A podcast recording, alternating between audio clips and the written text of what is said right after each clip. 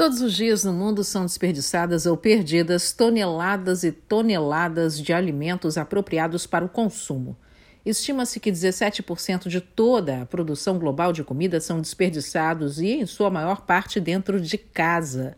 Locais que servem comida, como restaurantes, por exemplo, totalizam 5% desse desperdício e 2% ocorrem na venda dos alimentos no varejo.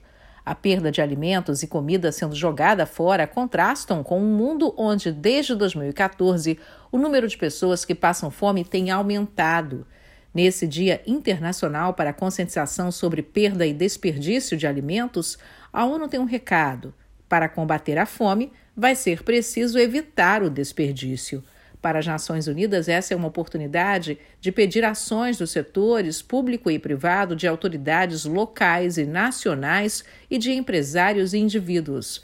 A ordem é priorizar ações que promovam inovação na redução da perda de comida com sistemas resilientes e melhor preparados.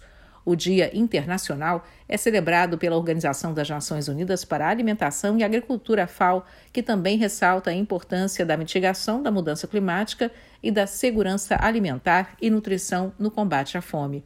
O desperdício mina a sustentabilidade do sistema alimentar quando a comida se perde e os sistemas usados para a produção dos alimentos, como água, terra, energia, força de trabalho e capital, também são desperdiçados. A perda de alimentos gera emissões de gases que contribuem para a mudança climática e até para a alta no preço dos produtos. A média de emissões geradas pela perda de alimentos é de 7% do total dos gases que causam o efeito estufa. E quase 30% da terra agricultável que é ocupada para produzir os alimentos que acabam nunca sendo consumidos.